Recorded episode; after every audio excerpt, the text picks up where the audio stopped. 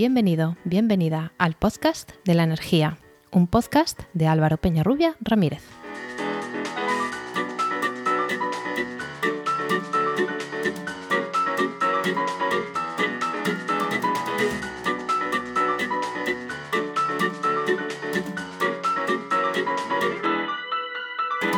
Hola, hola.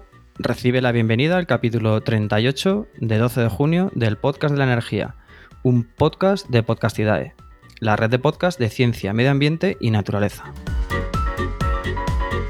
Que la implantación de los proyectos renovables tiene afecciones ambientales o sociales, entre otras, es algo ya sabido en general y en este podcast en particular. Que las cosas se pueden hacer bien, mal o regular para minimizar, compensar o mitigar esas afecciones, también se sabe. Una de las opciones que tenemos para minimizar las afecciones ambientales y sociales, especialmente por las que devienen del uso, del cambio del uso del suelo agrícola, es la agrivoltaica. Para hablarnos de ello, tenemos hoy, vamos a saludar a Marta Baro Martínez, a Rafael López Luque y a Luis Manuel Fernández de Humada. ¿Qué tal? Bienvenidos. Gracias. Eh, ellos son los tres profesores de la Universidad de Córdoba y miembros del Grupo de Investigación Física para las Energías y Recursos Renovables, del que Rafael es miembro fundador y Marta su responsable actual. Rafael Luque es doctor en Ingeniería Agronómica y licenciado en Física y es catedrático de universidad en el área de conocimiento de física aplicada. Luis Manuel es doctor en Ingeniería Automática y profesor contratado doctor en el Departamento de Ingeniería Eléctrica y Automática y Marta es eh, doctora en física y titular de universidad en el área de conocimiento de física aplicada, pues repetimos todos en, la Universidad de Córdoba. Eh, vamos a adentrar un poquito más, eh, contarnos un poco más de vuestra trayectoria, cómo habéis llegado aquí a, la universidad y, a este, en particular a este campo concreto. Marta, si quieres empezar tú. Bueno, yo en primer lugar darte las gracias Álvaro por, por tu invitación a este podcast. Y en realidad sobre mí poco más puedo, puedo decir.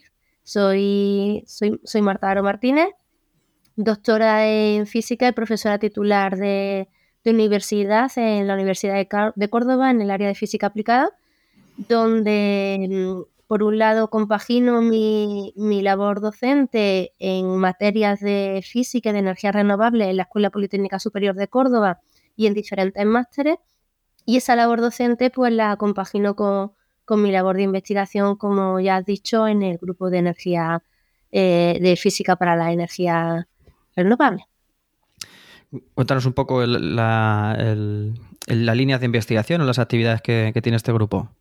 Bueno, pues en este, en este grupo lo que intentamos es desarrollar soluciones científico-técnicas que nos permitan optimizar el aprovechamiento de la energía renovable en general y más concretamente nos centramos en, la energía solar. En este marco, por ejemplo, en los últimos años hemos presentado algunas mejoras en, los sistemas fotovoltaicos y concretamente en, los sistemas fotovoltaicos con seguidores solares.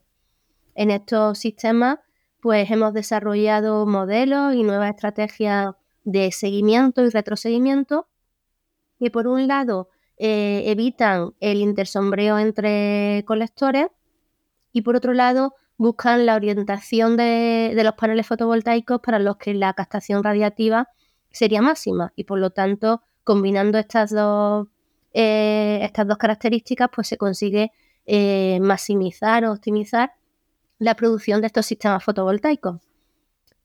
asimismo, por otro lado, en recientemente en, en, el marco de un proyecto de investigación financiado por el Programa Operativo Federal Andalucía, pues hemos desarrollado iluminadores heliostáticos. Los iluminadores heliostáticos son dispositivos que siguen al sol a lo largo del día y del año y que a la vez, mediante sistemas de espejo, redirigen la luz solar que les llega hacia un punto fijo. ¿Y qué conseguimos con esto? Pues con esto conseguimos, por ejemplo, eh, hacer llegar la luz eh, natural a espacios interiores en, edificios en los que por su orientación o porque tienen ventanas mm, de reducido tamaño, pues el acceso al sol es difícil, es, reducido y por tanto son espacios que requieren de iluminación artificial. De esta forma, con estos iluminadores heliostáticos, pues conseguimos un aporte de iluminación natural adicional y con ello reducimos eh, el consumo necesario de energía eléctrica artificial y eh, contribuimos a mejorar la eficiencia energética en, el edificio. Estas son algunas de las líneas que hemos desarrollado en los últimos años y ya por acercarnos un poco a la materia que nos ocupa en ese podcast, pues desde hace dos o tres años más o menos hemos empezado a trabajar en, en agrivoltaica porque bueno, creemos que es una solución muy interesante para seguir avanzando hacia un futuro más sostenible y más eficiente, en el que poco a poco consigamos que gran parte de la energía que consumimos pues tenga su origen en las energías limpias. Pues muy interesante. Me, me ha interesado también lo de los iluminadores heliostáticos, porque yo estuve mirando para mi cocina, o sea, bueno, para dar luz a través de mi cocina a otra zona de la casa y por ahí había alguna solución, pero no me terminé de convencer del todo. la verdad es que suena muy interesante. Eh, ¿Quién de los dos, Rafael? Cuéntanos algo sobre ti. Bueno, pues bueno, igualmente voy a comenzar eh, las gracias por abrir esta ventana a nuestra actividad que en muchas ocasiones pues nosotros mismos tenemos descuidada la comunicación al exterior de, nuestras actividades. Bueno, comienzo diciendo yo soy Rafael López Luque eh, y eh, soy ingeniero agrónomo ya desde hace muchos años, desde eh, comienzos de los, de los 90 y desde entonces pues mi, por mi formación pues eh, me dediqué en un grupo previo en el que pertenecía a la optimización energética en agricultura, fundamentalmente en sistemas de riego. Posteriormente, con el devenir de las diferentes líneas de investigación, pues me fui dedicando a la energía solar fotovoltaica y en los últimos energía solar fotovoltaica que nunca se ha desvinculado de la agricultura. El riego es una actividad que por su coincidencia temporal con los picos de radiación, pues es una actividad que eh, resulta especialmente interesante para la energía solar. Eh, de alguna forma, pues la aparición de la agrivoltaica, pues eh, sí hace ver que es una línea de muchísimo interés, de muchísimo futuro. Son muchísimos los problemas sociales actuales que hacen que, bueno, que sea necesario uh, utilizar todos los conocimientos de energía renovable y de agricultura y combinarlos e intentar hacer un futuro un poquito más racional, al menos en la medida en que nosotros podamos. En esta línea, pues, eh, como ya ha comentado Marta anteriormente, pues hemos hecho y teníamos unos antecedentes de estudios en cuestiones de radiación solar, de modelización y de conocimiento de la distribución de la radiación solar dentro de sistemas colectores, con seguimiento, con diferentes tipos de seguimiento.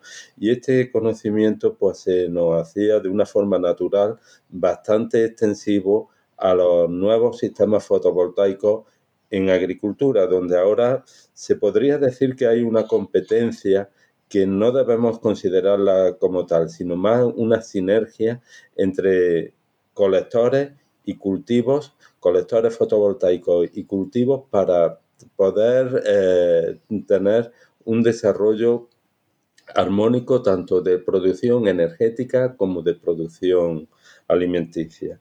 En ese ámbito nos faltaba eh, un modelo en el que pudiésemos, con el que pudiésemos decidir y tener conocimiento de cómo se iba a distribuir radiación solar para el cultivo y radiación solar para eh, producción energética. Por ahí entramos en la vía de lo, agrio, de lo agrivoltaico y bueno, estamos muy entusiasmados e ilusionados en que podremos seguir y aportar algo en esta línea. Muy bien, a ver si acabamos la conversación de con esa con ese convencimiento que no es competencia, que es sinergia. Y bueno, Luis Manuel, Luisma, te he dejado para el último, pero venga, te toca. Pues yo también me uno a mis compañeros para agradecerte esta oportunidad. yo vengo del ámbito electrónico y también eh, entré en la Universidad de Córdoba, pero he, estado trabajando durante bastantes años en, modelización y optimización de, procesos de compostaje. Estuve durante unos años trabajando en ese nivel de, de investigación y hace cuestión de 7, 8 años pues di el salto, conocíamos, conocía parte del equipo, principalmente a Rafa López, y fue una oportunidad de cambiarme, no exactamente de ámbito, porque lo que era el, la optimización de, estos procesos me interesaba y sobre todo el tema de las energías limpias también eran, para mí eran muy llamativas y veía que era un nicho de, trabajo a, largo plazo. Y me, dieron la posibilidad de trabajar con ellos y ahí eh, pues me di el cambio, fue donde realicé mi tesis doctoral y lo que hacemos ahora es, pues, yo he, sido a lo mejor alguno de los que he desarrollado estos modelos optimizados de, sistema con sombreo, es decir, evitando el sombreo, perdón. Y, realmente yo creo que también el, no, dejamos de ver que siendo muy partidarios de la, eh, aparte de, intentar optimizarla, pero siendo muy partidarios de la, de la, de la energía fotovoltaica, eh, vimos que no podíamos obviar pues, algunos de los, de los inconvenientes que en algunos casos se estaban dando. ¿no? Y el, esta sinergia a la que hacía antes referencia mm, con la agricultura pues nos ha supuesto una oportunidad, también un reto también intelectual, porque es verdad que podíamos haber seguido en lo que estábamos haciendo, que no, que nos iba muy bien, pero también en algunos, en este mundo afortunadamente tenemos la opción también a veces de, de abrir nuevas nuevos nichos de, trabajo en este caso y el tema de la agrivoltaica pues daba, unía toda esta, todos estos hitos, ¿no? Y el, ahora seguramente ahora vamos a hablar un poco más de ello, pero nos ha supuesto pues tener que volver a, plantearnos muchas de las cosas que ya habíamos, que dábamos por sabidas y volver a volver a trabajar sobre ámbitos incluso que en el caso a lo mejor tanto de Marta como mío, pues por falta de formación previa eh, agronómica, pues no la teníamos, pues nos ha hecho también pues eh, plantearnos nuevos retos y como te digo, eh, ver qué podemos hacer o qué podemos aportar en, un ámbito en el que hemos visto que a lo mejor todavía a, nivel nacional pues es algo minoritario, ¿no? Y ver esta posibilidad, pues no, pues, como te digo, pues estamos, hemos empezado dos, tres años, pero que, que para nosotros estamos todavía en el inicio. Muy bien. Bueno, pues eh, hemos nombrado un poquito ya mm, varios palos de lo que sería una, presentación de, contexto de, que nos va a llevar a, por qué la, agrivoltaica. Que por cierto, yo creo que la primera vez que lo oí fue agrovoltaica y ahora lo veo más agrivoltaica, ¿no? Es, el término más usado ahora mismo con I. Bueno, eh, hay, mm, no hay una definición clara de, ni una decisión clara, pero no es solo en España, sino en todo el mundo. Eh, lo, único, eh, mm, lo único que sí sé que tal vez como esto ha venido de el contexto alemán y en el contexto alemán la palabra agro significa eh, tiene una connotación negativa. Agro, pues, ellos decidieron, eh, creo que es eh, malhumorado o violento, pero y entonces pues ellos decidieron agri y bueno, pues todo el mundo ha decidido agri. Pues, no, seré yo quien contradiga, ¿eh? Bueno, pues, pues, eso, decía que vamos a hacer una introducción, un contexto que nos va a llevar al, porqué de, de la agrivoltaica. Eh, vamos a hablar de... Estamos inmersos en una crisis climática que requiere ese despliegue de, renovables que hemos hablado anteriormente, en el que la fotovoltaica es una de las protagonistas. Eh, a la vez, también tenemos ese conflicto que decíamos del uso del suelo y sabemos que la agricultura está en un momento delicado, que eh, aparte por la sequía que, nos acecha y que parece ser que, que, va a ser una tónica recurrente en los próximos años, y pues también pues eh, tienen sus problemas financieros, tienen relevo generacional, etcétera. ¿Quién quiere coger este melón y empezar a hablar de, todo esto? Bueno, yo, yo misma empiezo por ahí. Em, como bien has dicho, bueno, pues parece, parece claro que el contexto de, crisis energética en el que ahora mismo nos encontramos eh, nos lleva necesariamente a tratar de impulsar no solo la agrivoltaica, sino cualquier medida que nos permita avanzar en la lucha contra el cambio climático, que a día de hoy, bueno, pues se ha convertido en uno de los principales retos y de las principales preocupaciones eh, de, nuestra, de nuestra sociedad, porque algunas de sus consecuencias negativas, como la sequía o como los fenómenos meteorológicos extremos, ya no son una advertencia o una amenaza para el futuro, sino que lo estamos observando y lo estamos evidenciando en, la actualidad. Eh, por otro lado, mm, creo que mm, la guerra de Ucrania, entre otras cosas mm, negativas, pues ha evidenciado la alta dependencia de la Unión Europea respecto a la importación de combustibles fósiles y los riesgos que eso conlleva para la economía de los países en caso de conflictos internacionales. Y por todo ello, pues a distintos niveles, tanto internacional como nacional, como, eh, como a nivel europeo, pues se están desarrollando eh, diversas políticas que tienen por objetivo impulsar el avance de las energías renovables en general. Y lógicamente, pues la fotovoltaica se está viendo muy beneficiada de estas de esta, medidas, porque eh, la fotovoltaica presenta una importante ventaja que la hacen protagonista en este, en este campo de la transición verde. Eh, y, una de esas principales ventajas es que en los últimos años ha madurado, ha madurado mucho. Y cuando digo que ha madurado me refiero a que em, ha conseguido eh, mejorar la tecnología eh, a la vez que se han abaratado, sus costes. Y, esto, bueno, pues junto con esas políticas de impulso de las energías renovables, pues ha hecho que la fotovoltaica esté creciendo muy rápidamente en, los últimos años. por centrarnos en el caso de España, según la UNED, desde el 2018 la fotovoltaica ha crecido desde algo menos de 5 gigavatios pico a 20 gigavatios pico en el primer trimestre de, este año, del presente año, del año 2023. Y esto pues implica un crecimiento de más del 300% en solo cuatro años. Pero ya no es solo lo que ha crecido, sino eh, lo que tiene que seguir creciendo si queremos cumplir los objetivos del Plan Nacional Integrado de Energía y, y, Clima, perdón, que prevé o que persigue una potencia fotovoltaica instalada de 39 gigavatios para 2030. Que ya veremos si, se consigue, ¿no? Que, bueno, de momento el ritmo es bueno, es, el ritmo más alto de lo esperado en el PNIEC, por eso está, se, está reformulando ahora, ¿no?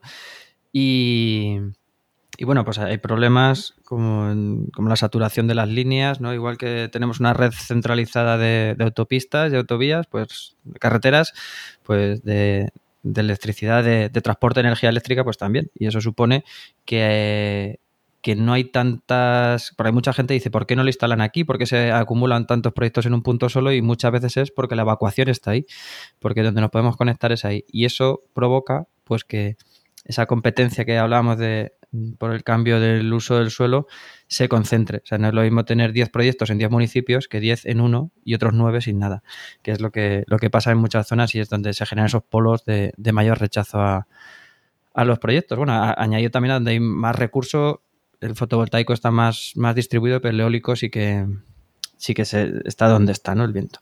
Bueno, eh, hemos hablado un poquito de eso, no sé si queréis comentar algo también de, perdón, de, ese conflicto con la, con la, con la agricultura, que, en buena parte es el generador de, estas, pues, algunas plataformas que hay de, que rechazan la instalación de estos de estos proyectos en base también a, la pérdida de empleo, ¿no? Porque una planta fotovoltaica genera mucho, mucho empleo en su desarrollo y construcción, sobre todo, y luego genera algo de empleo en su explotación. Pero pues desplaza otros, otros usos tradicionales, ¿no? otros empleos tradicionales. Sí, eh, bueno, en ese sentido comentar eh, algo que ya habéis comentado, el Plan Nacional Integrado de Energía y Clima, pues contempla que va sucintamente que para 2030 debemos duplicar la situación actual Eh, actualmente ya tenemos bastante rechazo a las instalaciones fotovoltaicas, a los grandes parques fotovoltaicos, entendidos como fotovoltaicos que optimiza solo la captación energética. Y son, eh, eh, es rara la semana en que no aparece o incluso el día en que en cada periódico no aparece alguna noticia relacionada con este rechazo social. Eh, y, tiene un, porqué que cuando se estudia eh, detenidamente, pues claro, pues tiene unas razones de ser este rechazo que, que, mm, que, hay que, a mi juicio, hay que entender y, y hay que afrontar correctamente. Eh, estamos, como decía, que en que eh, el porcentaje de ocupación de suelo realmente es muy pequeño. De suelo agrícola, ahora mismo estamos en algo inferior al 0,2%. Son 30.000 hectáreas respecto a las 1.800.000. Es un porcentaje muy, muy pequeño. No llega ni al 0,5% pero hay que duplicarlo. Pero, y además, este, 5, este 0,2% se ha concentrado en los entornos relativamente cerca a las ciudades y en las vegas de río.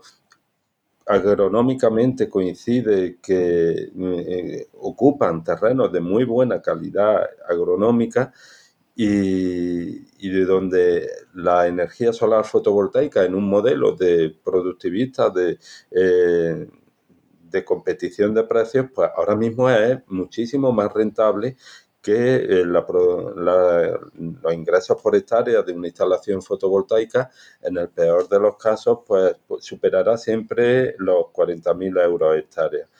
Y frente a una agricultura que en ocasiones pues ni de lejos ve esa, rentabilidad. Esto hace que los instaladores fotovoltaicos hayan ofertado y ahora mismo eh, los agricultores se ven en esa tentación de abandonar la labor agrícola y poner sus terrenos en alquiler, donde obtendrán una rentabilidad fija sin del orden entre mil o dos mil euros hectárea entre, en esa horquilla, eh, sin hacer nada y abandonando la, actividad agraria.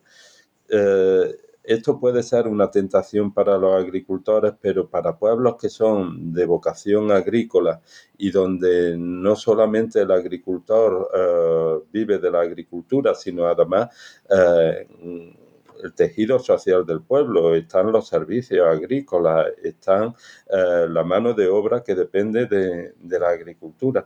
Pues claro, ven cambiar drásticamente su modo de vida a un nuevo escenario donde ellos prácticamente no van a tener papel alguno.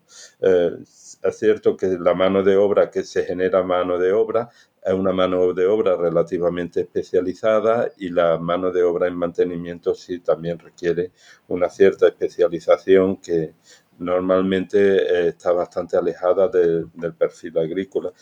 Eh, claro, esto junto con el cambio del el, cambio paisajístico que supone el vivir en, una, en un ámbito rural eh, rodeado de colectores solares fotovoltaicos, donde el paisaje cambia de color verde, eh, puede cambiar del color verde a un color eh, azul negruzco.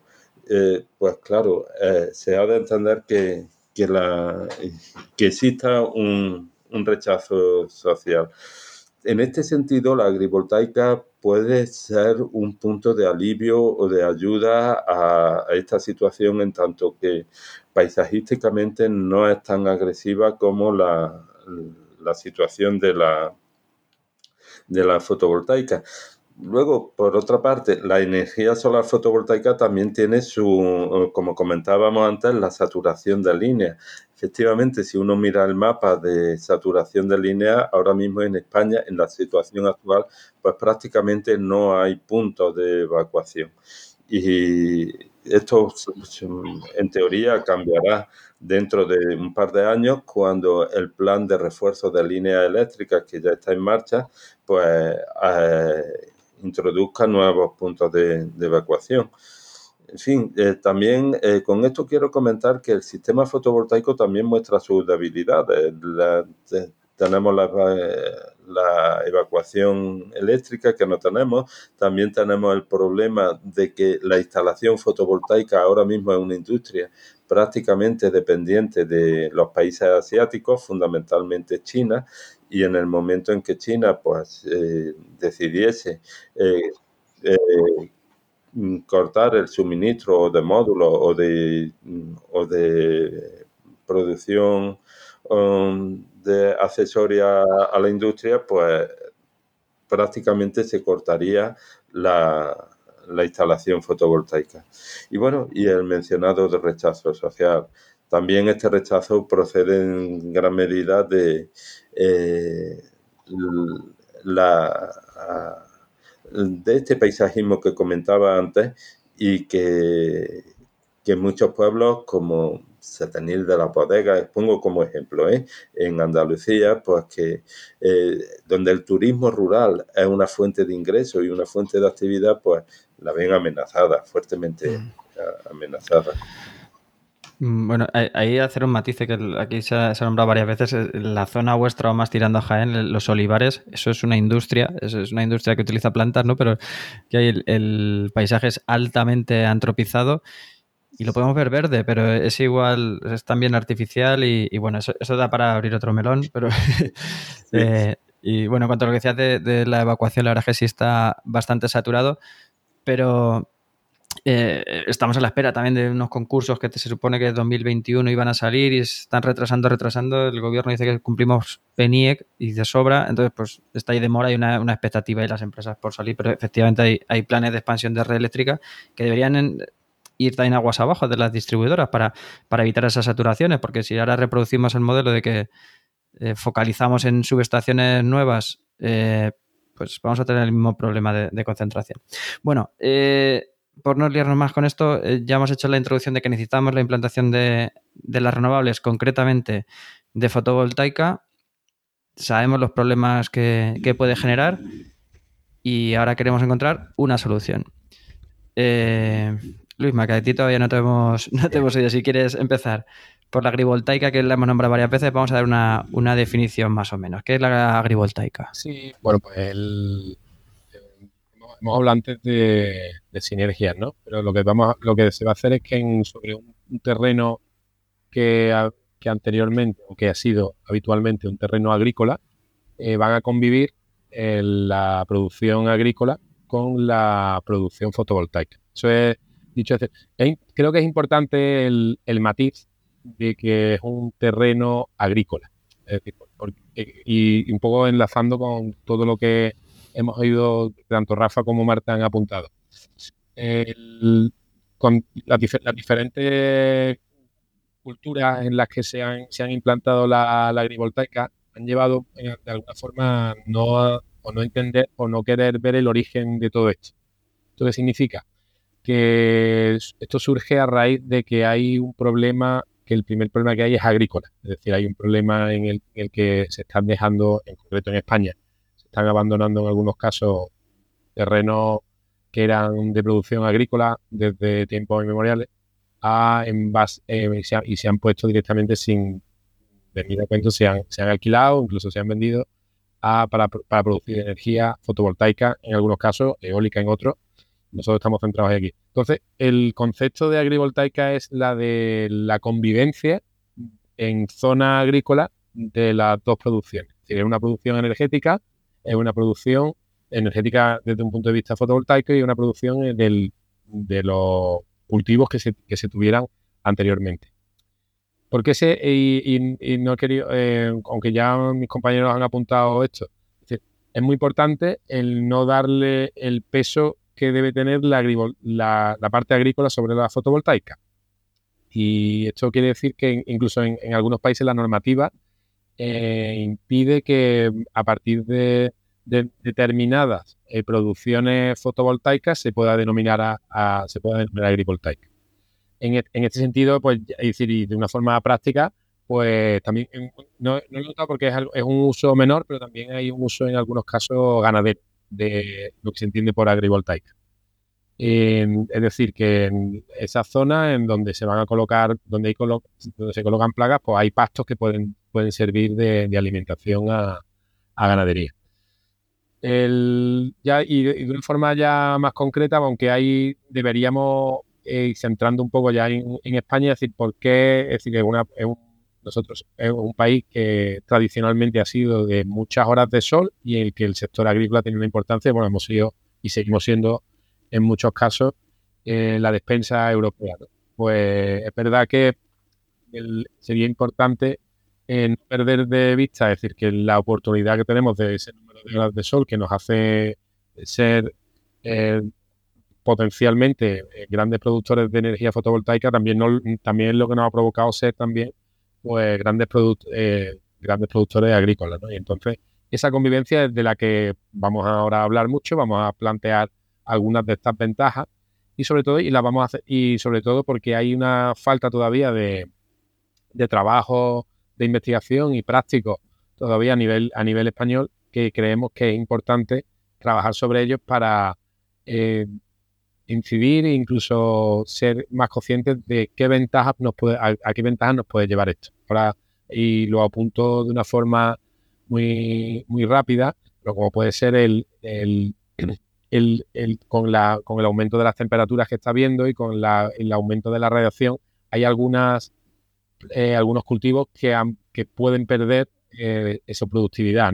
En este caso, el sombreo que puede provocar o incluso en la bajada de temperaturas que pueden provocar esa fotovoltaica, en algunos casos, pues nos dan, tenemos idea de que pueden ser muy interesantes incluso en, la, en, el, en elevar la productividad de estos cultivos que en algunos casos ya con, debido al exceso de, sol pues nos estaban llevando a disminuirlo. Un poco, es de las cosas que ahora creo que puede, ser interesante que planteemos y que se trabaje sobre ello. Hablamos de agrivoltaica, pero no hay una única agrivoltaica, ¿no? Podéis distinguir una, clasificación entre diferentes tipos según su configuración, ¿no? Eh, sí, mm, respecto a la clasificación de la agrivoltaica, en un primer momento las primeras, en las primeras instalaciones agrivoltaicas eh, se tendía mm, a, colocar los colectores sobre estructuras mm, tipo pérgola o algo parecido eh, sobre los cultivos, eh, de manera que la altura de estas pérgolas o, de esta estructura sobre las que iban los colectores tuviesen una altura suficiente para permitir las labores agrícolas en los cultivos y el paso de la maquinaria necesaria para estas labores agrícolas. Pero con el tiempo, pues eh, este, este, sistema de, que se denomina eh, agrivoltaica elevada ha pasado a compatibilizarse con un nuevo eh, sistema que se denomina em, agrivoltaica interespacial y en el que, como su nombre indica, ahora el cultivo se coloca o se planta en, en las calles entre colectores. De esta manera, los colectores se instalan a, alturas más, bajas, como en las plantas fotovoltaicas convencionales, y lo que se le da es mayor ancho de calle entre colectores para permitir el paso de maquinaria agrícola eh, entre colectores y de esta manera poder desarrollar las labores eh, agrícolas.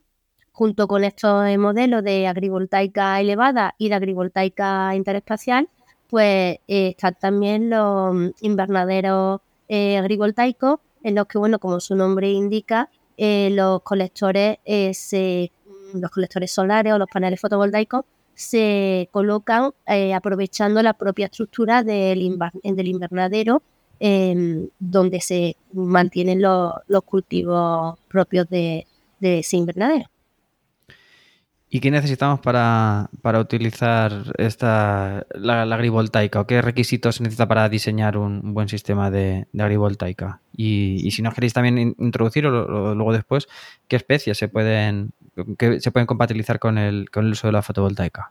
Sí, el proyecto agrivoltaico mm, debe ser de alguna forma concebido como integral, antes, antes de actuar hay que tener un poco la idea clara y lo primero tal vez en cuanto a requisitos sea el estudiar la radiación que se van a disponer las plantas una vez dispongamos los módulos fotovoltaicos de una u otra manera.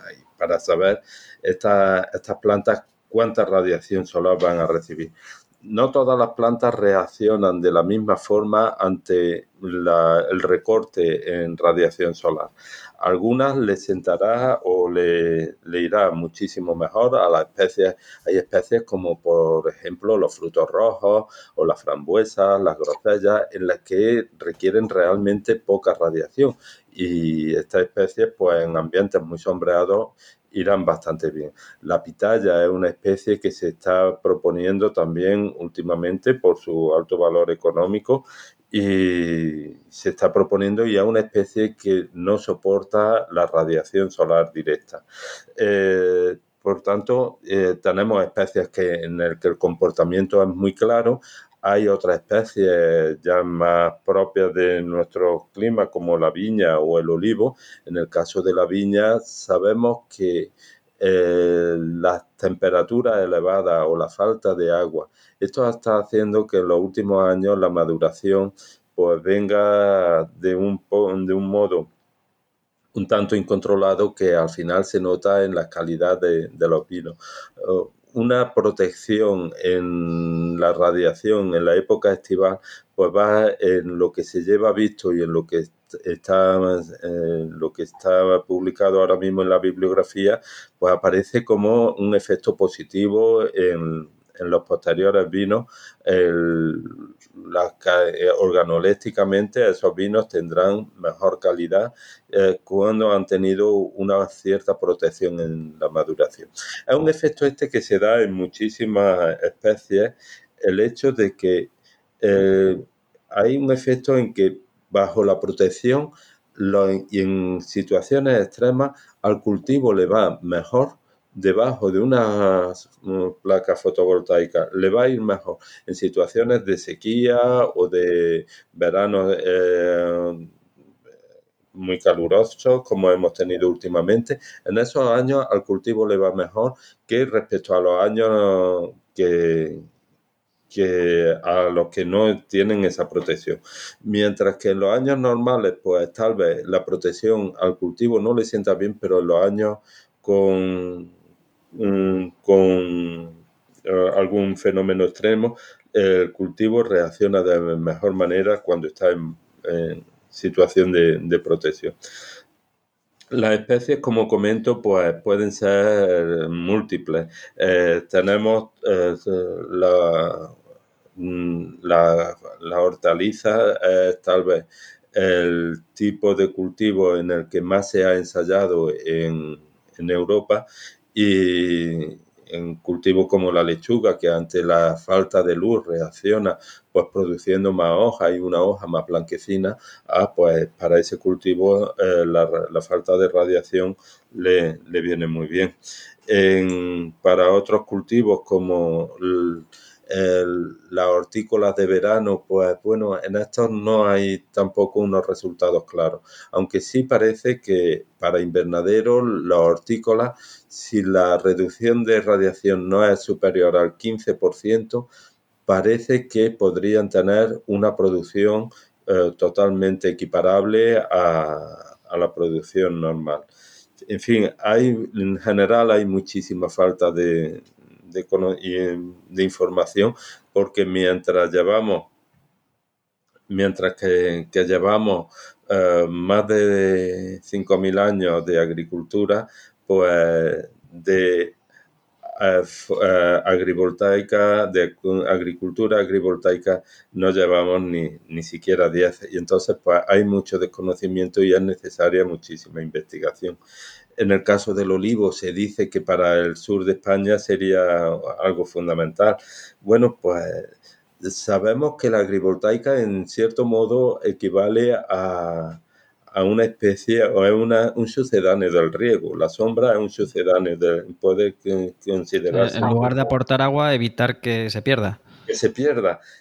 En muchos olivares es el agua el limitante, sobre, en el secano el, mm, es el agua el limitante en la producción, no es la radiación, en el secano el limitante es el agua. Entonces, pues bueno, si de alguna forma la agrivoltaica no da agua, pero sí da ese sucedáneo, pues podría eh, incrementar la eh, producción. Y es un poco la, eh, la filosofía en la que esperemos que, que, en fin, disponer relativamente pronto de, de algún tipo de investigación. Es en el olivo, justamente donde el grupo de investigación se ha centrado en los trabajos que estamos desarrollando, pero eh, actualmente pues solamente desde el punto de, vista de la modelización.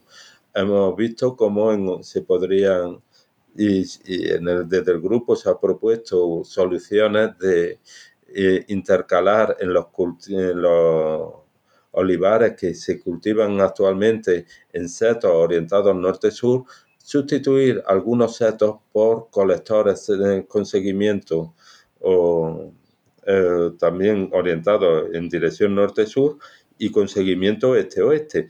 Y aquí en esto, pues, es donde justamente nos estamos centrando.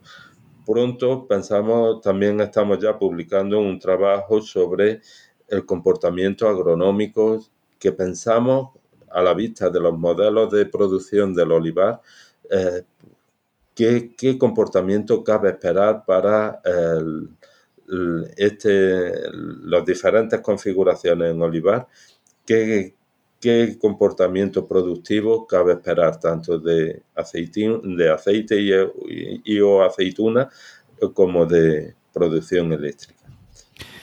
Bueno, pues ya se han nombrado ya los diferentes apartados que hemos ido abordando, pero no sé si queréis hacer un resumen de, ventajas de, que nos aporta la, agrivoltaica un poco de forma sintética. Bueno, no sé, Marta o el, yo creo que esto lo podemos hacer también, Marta, si crees oportuno. Bueno, sí, sí, sí, perfectamente. Lo que, lo que veas que se me puede ir pasando. Eh, hay un, hay, un punto más de, filosofía de, volver al, terreno, ¿no? Es decir, eh, hay un conflicto, parece ser que ha podido haber un, conflicto por el uso del terreno, que lo que se pretende aquí es contribuir a paliarlo, de alguna forma. Eh, por otro lado, es una forma también de disminuir la demanda de energética del sector agrícola, por, lo que estamos viendo. Y también es una forma que no solo la, lo ha lo asume la, agrivoltaica, sino que decir que los modelos y cualquier, eh, seguro en este podcast se habrá, se habrá escuchado que debemos tender a una generación descentralizada de la energía. Pues que forma, es una forma muy directa de, poderlo llevar a cabo. ¿no? Si en el propio, en el propio en la propia explotación agrícola se puede utilizar esa energía que se está produciendo, pues es una forma también de implementar esto.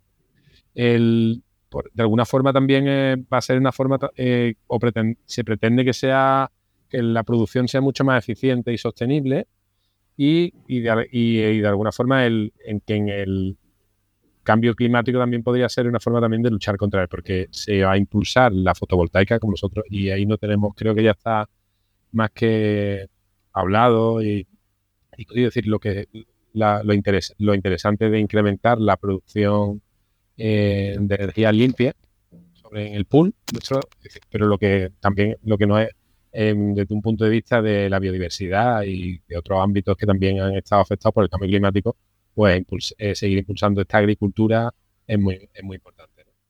Y como hablábamos antes, no deja de ser importante a nivel ya de como sociedad para no dejar pasar el, el impulso de la, de la economía de, la, de las zonas rurales. Estamos diciendo así y por último, eh, y también, y no por último, pero sí también es muy importante el, hecho de la, de la, protección en algunos casos, y estamos de los que ha apuntado Rafa, de la protección de algunos cultivos frente a la, una, una irradiancia solar excesiva y de estas temperaturas. Eh, es decir, que podemos los podemos englobar en lo que serían los, fenómenos meteorológicos extremos, que puede ser también, eh, podrían ser, por ejemplo, el granizo. Es una forma también de, las, propias, las propias placas podrían, eh, podrían evitar el contacto directo del, granizo cuando, cuando se da. Y de alguna forma lo que y también el, lo que sí puede hacer es de algún, el que hay, hay un problema eh, no solo de ahora, sino hace muchos años, es decir, la, los picos de que pueden sufrir la, los insumos de la que vienen de la, de la agricultura. Esto lo que puede, lo que puede facilitar es que durante, durante todo el tiempo y con independencia de lo que hablamos antes de fenómenos meteorológicos, el, los agricultores tengan también una fuente de ingresos fija. Se, eh, se puede establecer que con el, uso de la fotovoltaica, pues habitual, hemos hablado antes de un incremento de la productividad por, por hectárea. Yo creo que de esta forma también, y en el, en el caso concreto de España, pues ya nos puede hacer también constituirnos como una, fuente autónoma de, energética, que es a lo que en algunos casos se, se tiende y si en, esto somos tenemos esas capacidades, pues podríamos hacerlo. Y de forma y por supuesto una autonomía alimentaria, que es algo que en algunos, que en los últimos años pues se ha podido, se ha podido perder también con el, no, también por la competencia. Esto no vamos a cambiar mucho de la de los influjos y de la de los de, los, de la geopolítica, ¿no? Pero está claro que en algunos casos se ha dejado de se han dejado de tierra de producir y por tanto podría ser una forma también de constituirnos como un sistema más autónomo de, o más independiente respecto a la, a la, limitación. Bueno, pues Marta, te ha tocado. Eh, todo no puede ser bueno, ¿no? Entonces, todo lo que hemos hasta ahora han sido bondades. Vamos a, buscar algunas dificultades, digamos, algunas. Eh, la cara B de, la agrivoltaica. ¿Con qué, ¿Ante qué se encuentran algunas desventajas o, problemas que tiene, tendría en su desarrollo?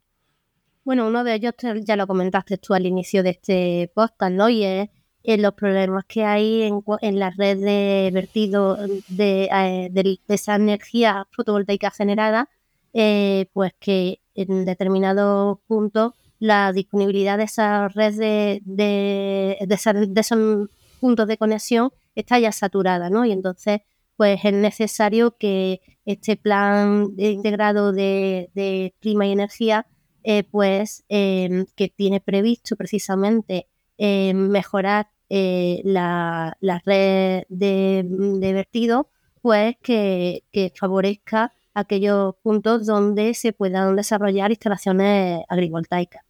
Eh, por otro lado, una de las principales limitaciones que tiene la agrivoltaica a día de hoy es la falta de un marco normativo legislativo que regule qué es la agrivoltaica y en qué condiciones Em, se, debe, se debe desarrollar y que además de alguna manera permita eh, compatibilizar eh, la producción agrícola en plantas agrivoltaicas con las ayudas de la PAC, ¿no? que, si los agricultores pierden estas ayudas, pues probablemente no, no les atraiga el, desarrollar sistemas eh, agrivoltaicos.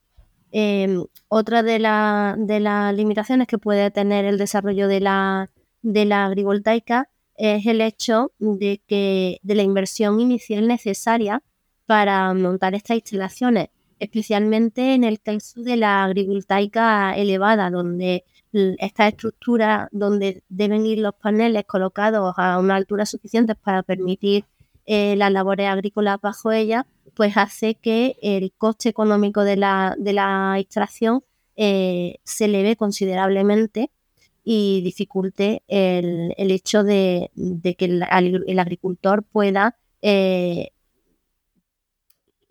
bueno, invertir en, este sistema. Por lo que consideramos que es necesario que haya ayudas desde el gobierno que ayuden, que, permitan fomentar eh, la implementación de, de la agrivoltaica. Además, en esta, en esta, en esta agrivoltaica elevada es importante tener en cuenta también, y es una dificultad añadida, eh, las cargas de viento y, la necesidad de huir de cimentaciones que de alguna manera pongan en peligro la calidad del suelo desde el punto de vista ah, agronómico. Y bueno, por último, yo creo que ya lo hemos dicho, pero eh, es importante también señalar pues que es necesario seguir trabajando y seguir investigando en la caracterización de los sistemas agrivoltaicos y tratar de identificar esos cultivos que tienen un desarrollo óptimo en, esta, en estas plantas. A nivel de España hay muchos estudios publicados eh, y lo que hay publicado en el extranjero no es extrapolable en, a nuestro eh, entorno porque los avances, o sea, los resultados y el comportamiento de los cultivos dependen mucho de las condiciones eh, geográficas y climatológicas de cada, de cada lugar. Por lo tanto, es fundamental seguir trabajando y seguir investigando en, en la agrivoltaica tanto desde el punto de vista de las especies compatibles como de las tecnologías fotovoltaicas que se pueden aplicar y que permitirían una expansión mm, óptima de este sistema agrivoltaico, de este sistema agrivoltaico que como hemos visto a lo largo de este podcast tiene tantas ventajas y que esperemos que haya venido para, para quedarse y para avanzar hacia un, modelo energético más, y un sistema agrícola más sostenible y más eficiente. Pues yo que trabajo en, el desarrollo de, plantas fotovoltaicas sin el, sin el agri, eh, voy a añadir un par más de, ventajas, que es la, se entiendo, mm, la reticencia de los promotores al entrar en un negocio que no es el suyo. ¿no? Es decir, yo aunque tenga más eh, productividad mezclando las dos actividades, en conjunto esas dos actividades, yo voy a lo mío. Yo vendo kilovatios hora y yo no vendo tomates o, maíz. Entonces ahí, ahí veo un, un, posible debilidad de, de, la implantación de la, de la agrivoltaica. Y otro es también del lado de, los promotores, eh, cuando estás desarrollando un proyecto, tú lo ves, algunas cosas las ves perfectas, va muy bien, y entonces te llega el departamento de operación y mantenimiento, que es el que lo va a tener que operar después, y dice, oye, eso a nosotros así no nos gusta. Porque eso funciona como tú lo has puesto, pero a mí me, supone problemas luego a la hora de mantenerlo. Entonces, eh, no sé si tenéis también evaluado eso, el, poder luego acceder con la maquinaria necesaria, con los vehículos, con, para poder eh, llevar el mantenimiento de, la planta y si supone alguna interferencia en, el correcto mantenimiento de las plantas. Sí, eh, comentaba que eh, tal como se ha planteado actualmente la agrivoltaica, los poquitos desarrollos que hay ahora mismo en España que estén operativos o donde se haya llegado a cultivar, efectivamente el problema es, tal como comenta, eh, son plantas fotovoltaicas al uso donde el diseño se realizó directamente para captar la máxima energía solar. Eh, solar y producir electricidad. Claro, no se pensó en un cultivo eh, en un cultivo. Estas plantas que las que eh, eh, en estas plantas actualmente el criterio de funcionamiento es y de operación y mantenimiento es cultive usted como pueda en las calles, como se pueda, pero sin afectar o afectando lo mínimo mínimo posible a la producción eléctrica. Ese es un criterio que es, realmente es poco agrivoltaico. En el agrivoltaísmo, tal como se entiende en Alemania y en Francia, es sinergia. Y en eh, lo que se ha desarrollado en España hasta ahora, pues no, no es sinergia, sino una, el cultivo se supedita totalmente a la producción uh, fotovoltaica. Eh, claro, eh, mm, no se diseñó para ello, no, no se diseñaron agrivoltaicamente hablando. Es cierto que son esfuerzos que están realizando grandes plantas de grandes grupos inversores que normalmente operan bajo una presión de una rentabilidad que está garantizada ya por los fotovoltaicos y donde en estos esfuerzos pues lo agrivoltaico viene forzado pues de pues por conseguir una imagen social o por conseguir una amabilidad respecto al, público en general, pero en ningún caso tiene el objetivo de hacer una producción conjunta, solamente tienen de presentar una mejor cara, lo que se ha desarrollado actualmente en España. La única que de la que tengamos noticia que se desarrollará de algún modo mixta estará en Granada. y, eh, ha salido recientemente en prensa que ya ha conseguido su declaración de impacto ambiental y que por fin, en fin, que ya está en, fase, en las primeras fases de construcción, donde sí es realmente agrivoltaica porque están buscando la sinergia entre cultivo y, y producción y producción eléctrica y se y hay una cierta y, hay una pérdida eh, de producción eléctrica frente a una planta convencional. Sí, yo sí entiendo y eh, lo de estas plantas que han funcionado y donde la operación y mantenimiento, hay vídeos, muchísimos vídeos de, en plantas en España donde nosotros vemos eh, cosas curiosas. Una de ellas es que los agricultores van con casco. Eh, y, entonces, pues, eh, los agricultores cultivan hortalizas, pero llevan un casco. Claro, yo lo entiendo, es una normativa obligada desde la matriz empresarial para evitar los accidentes en una planta fotovoltaica y no se está pensando en absoluto en agricultura, se está pensando en que dentro de la planta fotovoltaica hay un intruso y ese intruso, pues, que eh, eh, desarrolla papeles de agricultura, pues hay que ponerle un casco y unos reflectantes para que, bueno, porque la actividad fundamental que está garantizada por la vía fotovoltaica no se vea, no, no se vea afectada.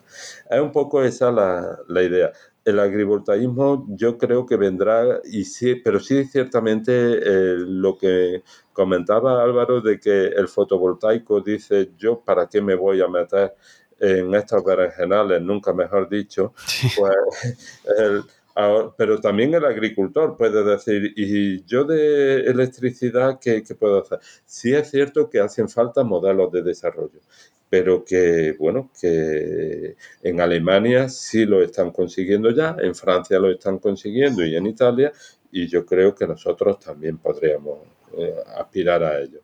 La planta fotovoltaica ya no sería del orden de megavatios, sí de megavatios, pero en ningún caso de un el tamaño medio no superaría en ningún caso los 5 megavatios el tamaño medio andaría eh, de 5 megavatios para abajo en la agrivoltaica. Y, bueno, y, yo creo que sí existe, eh, que existe un, que puede existir una vía de aprovechamiento para que el agricultor no sea el mero eh, transmisor de las tierras, da las tierras y ya se olvida, sino que el agricultor pueda seguir aportando el valor agrícola y donde no vea pasar de largo la oportunidad de la oportunidad que supone también esta ola de los fotovoltaicos, que puede ser para el agricultor una vía muy interesante de afianzar unos ingresos fijos anuales eh, vía eh, venta de energía, pero sin olvidar su, su, actividad fundamental y que, como antes comentaba, que es una actividad de la que dependen también otros los servicios, la mano de obra, el paisaje, etcétera, que yo creo que puede ser un alivio, sí. Yo creo que aquí de fondo hay un problema adicional o una limitación adicional que es la falta de conocimiento sobre agrivoltaica. Yo creo que tanto en el sector eh, fotovoltaico como en el sector agrivoltaico estos miedos eh, a avanzar en el modelo agrivoltaico se podrían solucionar si se divulgase más sobre el, la agrivoltaica y sobre las sinergias entre ambos, entre ambos sistemas. Bien, pues ya hemos visto, hemos situado la, agrivoltaica, la hemos definido, hemos hablado de, cómo se diseña, de ventajas e inconvenientes y vamos a ver eh, ahora, ¿cuál ha sido vuestra, vuestra última aportación al campo? Vamos a hablar porque yo llegué a vosotros a, través de, un artículo que, leí en PV Magazine y en que a su vez se basaba en un paper que habíais publicado, ¿no? Y que decía que científicos, lo voy a leer, lo tengo aquí, científicos en España determinan el espacio geométrico necesario para rentabilizar el cultivo entre filas de paneles solares. Así que con este título, que imagino que será más comprensible que el del paper, lo tengo por ahí, pero eh, hacernos una aproximación a, cuál, eh, cuál, ha sido el, objeto y el desarrollo de este artículo, este estudio. Bueno, de alguna forma este artículo lo que eh, pretende avanzar sobre, un, una, sobre una línea de la que no hay experimentación. Eh, ¿Cómo se comportará un colector solar fotovoltaico con seguimiento dentro de unos olivares en seto que norte-sur que se ponen en eh, ahora es, una tendencia muy importante eh, cómo se comportará en tanto en la producción eléctrica cómo, eh, y luego la segunda parte, cómo se comportará la producción de estos olivares. Le vamos a quitar sol a los olivares y entonces, pues, mm, eh, tenemos dos opciones. Una, construir y plantas de esta índole y hacer y acudir a un programa de ensayo donde serán años de entre el establecimiento del cultivo y el y la y, el establecimiento de la planta fotovoltaica, pues tardaríamos en años en tener alguna idea de cómo se comportarán el, el olivar. sin embargo, pensamos que la modelización, y en eso sí contamos con que en la Universidad de Córdoba eh, hay especialistas que llevan trabajando en olivo durante durante muchísimos años y tienen modelos muy afinados de la productividad en olivo de tienen modelos desde muy afinados a modelos más simplificados donde el, grupo de control, el grupo de control de vuestro ensayo lo tenéis controlado. Eh, eh, ¿Cómo, eh, ¿cómo, funciona un olivo sin ninguna interacción? Lo tenéis controlado. Ese sí lo tenemos controlado, pero gracias a, especialistas, no de nuestro grupo de investigación, pero a colegas que sí trabajan en olivicultura, sí sabemos hoy tenemos modelos matemáticos que pueden ayudarnos a predecir la productividad tanto en aceituna como en aceite de un olivo en función de, las cuestiones climáticas de, que le afectan. Sobre todo radiación, temperatura, siempre pensando y claro está que está libre de plagas y, y con una nutrición correcta el olivar. Pues de esto sí disponemos. Entonces, de alguna forma nuestro ensayo no es un ensayo de laboratorio ni de campo, pero sí es un ensayo de si el modelo del olivar funciona, y damos por supuesto que sí, porque eh, están, han dado resultados muy positivos ya durante años estos modelos, y también tenemos modelos de cuánto producen un módulo fotovoltaico en función de los diferentes tipos de seguimiento que se le haga. Eh, hay una bibliografía muy amplia y muy consolidada sobre esos modelos. Bueno, pues lo nuestro ha sido modelizar el sistema completo. ¿Qué ocurre? ¿Cuánto produciría el olivo? ¿Cuánto producirían los módulos? cómo al tener una geometría de olivos y de módulos, pues claro, en el primer artículo que nos centrábamos en cómo mover los colectores solares fotovoltaicos dentro de un olivar. Y los tendríamos que, mover de forma que ahora el olivar, el, el dosel vegetal, podría ser quien interfiera en, en, los sombreamientos. Hay que hacer un backtracking, un retroseguimiento de módulos fotovoltaicos, pero teniendo en cuenta que el obstáculo ahora no es otro módulo o otro colector, sino que el, el, obstáculo es el dosel vegetal, la canopia de otro seto o de un seto que está adyacente. Bueno, pues esto no estaba hecho, lo hicimos en este primer artículo y ahora el que estamos ya pendientes de en fase de publicación es el que nos dice cuánto se producirá, pero y ya todos estos, estos efectos, cómo se, se traducirán en producción fotovoltaica. Claro, aquí nuestro seguidor solar, respecto a uno convencional, eh, se podría decir que está desenfocado o que no mira directamente a los rayos solares directos. Eh, claro, lo tenemos que hacer así para respetar tanto al olivo como para que no se intersombren entre ellos. El backtracking es diferente. Pero, y también es cierto que los setos se van a ver afectados. También estos setos y estas geometrías que estudiamos tienen que ser mecanizables con las máquinas que actualmente existen.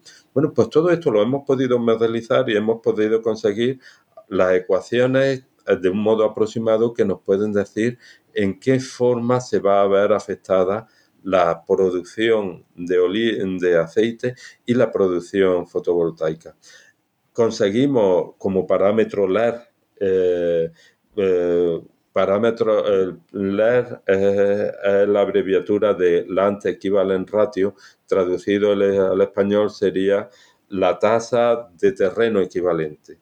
Un LER igual a 1,5 significa que yo con una hectárea real produzco lo mismo que un agricultor eh, producir, eh, que, sería necesario para que un, agricultor y un fotovoltaico puro produjesen, pero ellos necesitarían una hectárea y media. Yo con, uno, eh, una sola hectárea produzco lo que a otros con actividades simples pueden necesitan uno, una hectárea y media.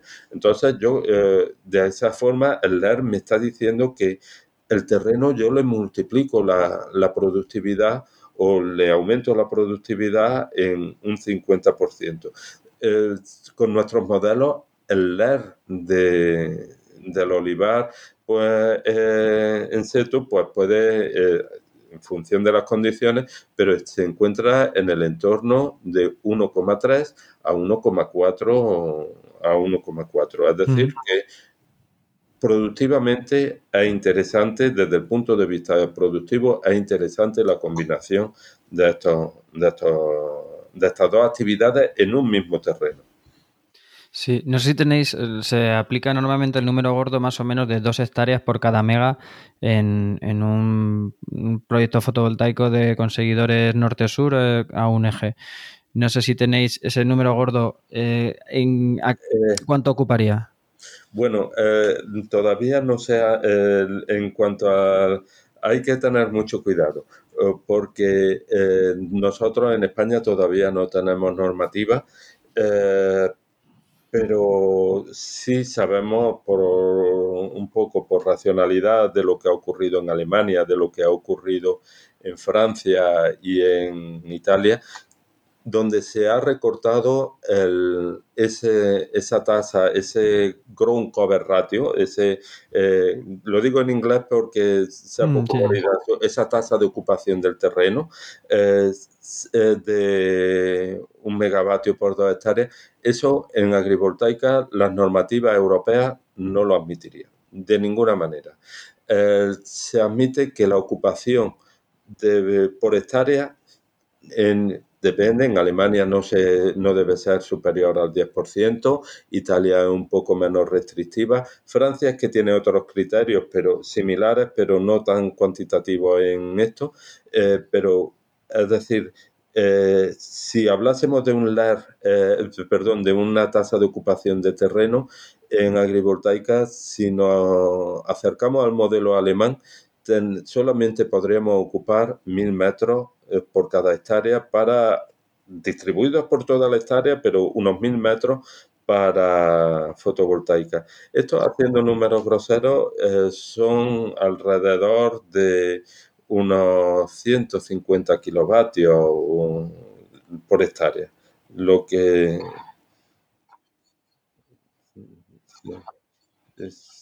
unos 150 kilovatios por hectárea de, porque ocuparíamos mil metros, mil metros podríamos tener... Sí, no, pero en, cuanto, o sea, una planta convencional de, fotovoltaica, lo que es la huella en sí de... Porque también hay que dejar su separación por, el sombramiento propio, no tenemos un olivo entre medias, pero sí, pero no estamos hablando de mucho más de un 30 y tantos por ciento de ocupación. Entonces, eh, tampoco la restricción es tan drástica. No. creo que decía Luisma también algo como un 30%, ¿no? ¿Apuntabas? Sí, es decir, el, de hecho, eh, si estamos hablando de la de las dos hectáreas por megavatio, pues sí, simplemente hacer un cálculo de lo que ha hecho, apuntar lo que estaba diciendo Rafa, que, estábamos, estaríamos hablando de 300, eh, por cada dos hectáreas, por tanto estamos hablando de un 30%, pero bueno, pero que ahí hay, que el, pasa que, que hay un punto, y me parece lógico también por, por de dónde viene, eh, que, que es decir, nosotros hemos, sido los primeros que hemos hablado de 1,5 respecto a lo que estamos. Es decir, no debemos, no debemos perder de vista, es decir, que ese sería desde un punto de vista un 30%, eh, un 30 menos de, de, producción energética, pero en el que, que nos iba a permitir eh, mantener de una forma global la, lo que era el, cultivo tradicional y habitual de, ese, terreno. Es decir, que esto es, lo que pasa es que a veces, por eso te decía que cuando hablamos de la, de la definición al, principio de la charla, pues debíamos tener en cuenta eh, qué es lo que poníamos por delante. Es decir, y en el caso de la agrivoltaica, eh, no solo por el, el, propio nombre, agri viene antes. os iba a preguntar antes, eh, lo que venías haciendo, ¿qué es más agri o es voltaica? No, claro, es decir, parece, claro, es decir, porque lo que se, porque donde está, es decir, no es que parece algunos de los ejemplos que, se, que, podemos tener en mente, y es lo que hablaba antes Rafa, es decir, si nosotros tenemos en, tenemos, vamos, vamos a pensarlo al revés, dice, bueno, si yo tengo, donde antes, donde tengo una, una planta de 10, de 10, 15 megas, oye, allí, ¿qué podría pasar si metiera yo? Pues lo mismo hay una persona a la que le viene bien que yo meto los animales cuando no está produciendo y tal y comen algo. No, claro, es un poco darle la vuelta, es decir, en, lugares en los que habitualmente hay ganado o principalmente hay cultivo, vamos a darle, vamos a darle esto una pensada para ver si en función también, y de ahí que a lo mejor eso por tiempo también nos ha dado tiempo, no nos ha la clasificación de la que hemos hablado antes eh, tendrá que estar en función del tipo de cultivo que había, ¿no? Porque si no, no vamos a un elevado, pues tendrá sentido en un tipo de cultivo que en el que a lo mejor en la patata no tiene sentido hablar de, de, un, de, una, de, una, de uno de los tipos de clasificación de los que hemos hablado antes de la agrivoltaica, en elevación. Es decir, que tiene mucho, y es, lógico porque tampoco ni tenemos tiempo, y eso, pero que sí sería eh, el caso del trabajo y lo, y lo que apuntaba Marta, de que nos hace falta mucho más bagaje de experimentalidad, aparte del teórico, para saber si realmente lo que en otros sitios ya se está haciendo, es decir, aquí con nuestros tipos de cultivo y con nuestra con nuestra irradiancia, con nuestro con nuestra calidad de suelo, la, con el, la falta de agua en algunos casos, con lo que se mejoraría por un lado. De ahí el, el concepto de sinergia que puede ser interesante y que en algunos casos, pues nosotros eh, estamos planteando como posibilidades o nichos a los que seguir investigando porque nos faltan eh, y hay que ser hay, que ser sincero en este sentido y nosotros eh, estamos hablando de algunos temas en los que no hemos experimentado todavía o que incluso todavía hay algunos estudios que son teóricos que tenemos seguridad de que se podría sacar algo pero en los que todavía nos falta mucho bagaje ¿no? para poder determinar porcentajes concretos o incluso producciones mínimas que se establecieran para ver si son rentables o no para promotores que, que vinieran de la, del ámbito fotovoltaico, pero también para eh, promotores que ya, de los que, es decir, eh, el sector agrícola sí está interesado en a lo mejor en, cambiar un poco esto en, sectores o en terrenos que podrían incluso estar pensando en dejarlos baldíos, ¿no? Pues eh, no sé, Marta, la verdad es que lo han, desarrollado bastante tus compañeros, pero no sé si quieres aportar algo del desarrollo, las conclusiones de vuestro trabajo. Eh, bueno, en principio yo creo que ya está prácticamente todo, todo dicho, ¿no? La, la agrivoltaica em, puede ser hoy en día una solución a un problema importante que tenemos de avanzar en la lucha contra el cambio climático, de, de, de proteger a la agricultura frente a la expansión de, la fotovoltaica y con eso proteger a la, a economías rurales y a los paisajes de, esas zonas rurales. Y, bueno, de esta forma eh, contribuir a un modelo energético y a un modelo agrícola más, eficiente donde se simultaneen tanto la producción de alimentos como la producción de, de energías renovables sin compatibilizar entre, entre ellos. Por eso, bueno, pues en este grupo creemos que es una solución interesante, una solución en la que interesa seguir trabajando, seguir investigando, eh, aprender mucho más de ella, dar a conocer lo que se aprende a los agentes interesados, a los agricultores, a, a los productores fotovoltaicos y de esta manera intentar impulsar este modelo y lo que hemos dicho antes, pues que este modelo que ya está teniendo éxito en países de nuestro entorno haya llegado a España para realmente extenderse eh, e implantarse eh, con éxito eh, en, un futuro lo más cercano posible. Pues Rafael y Luisma, si queréis, ya llegando al final, queréis remarcar algo de lo ya dicho o algo que se nos haya quedado en el tintero. Eh, bueno, eh, creo que poco queda ya por decir. Yo eh, solamente reseñar la esperanza de que España saque una normativa pronto y que sea efectiva y que, mm, sobre todo, creo que sería muy interesante que esta tecnología llegue a los agricultores como oportunidad, que se le mm. presente como oportunidad y que eh, tengan forma de, adquirir al, menos de aproximarse para conocer la oportunidad. Eh, creo que podría ser muy interesante esta tecnología y que podría dar en el mundo de la agricultura podría suponer una pequeña revolución. ¿eh? yo abundar un poco en lo que ya hemos remarcado antes, que puede ser, es decir, que es una oportunidad y sobre todo es una forma de, de poner en, de no, de no, dejar, de no perder un, un, sector que ha sido básico en nuestra, en nuestra historia, ¿no?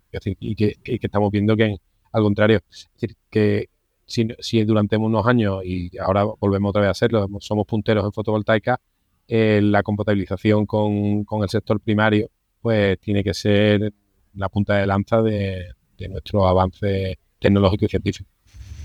Pues sí, ojalá sí. Bueno, y con, vuestro granito de arena ahí empujando, ¿no? Bueno, pues antes de irnos, eh, si queréis dejarnos alguna referencia de, dónde encontrarlo, yo voy a dejar el enlace al artículo más de divulgación y, al, y al paper para quien lo quiera ojear y bueno, decirnos dónde os podemos encontrar o redes sociales o universidad. Sí, tenemos, nos puede, el, nosotros tenemos una página web dentro del, del grupo, el grupo de investigación y además estamos también tanto en tanto en Twitter como en... ahí me he quedado colgado, perdón. ¿En LinkedIn? sí, no en... En Instagram. En Instagram, gracias. Estamos, no, pero, eh, y, es decir, es uno de los de nuestros retos también el estar presentes en redes sociales para no solo para en el ámbito más científico, sino todo lo contrario para también el tema de divulgación y de cercanía a, empresas tanto del sector agrícola como del sector fotovoltaico. Vale, pues si queréis me pasáis las, referencias y las dejamos aquí en, en las notas del programa. Y bueno, pues nada más, con esto vamos a despedirnos, reiteraros las gracias por estar aquí, que particularmente con, Marta lleva tiempo detrás de, poder tener esta charla y, bueno, pues al final hemos encontrado ese hueco y os lo agradezco a los tres la participación. Muchísimas gracias. Muchas gracias a ti. Muchas gracias.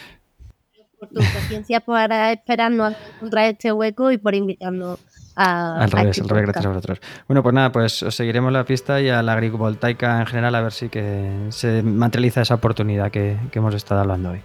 Bueno, pues nada, muchas gracias. Venga, gracias.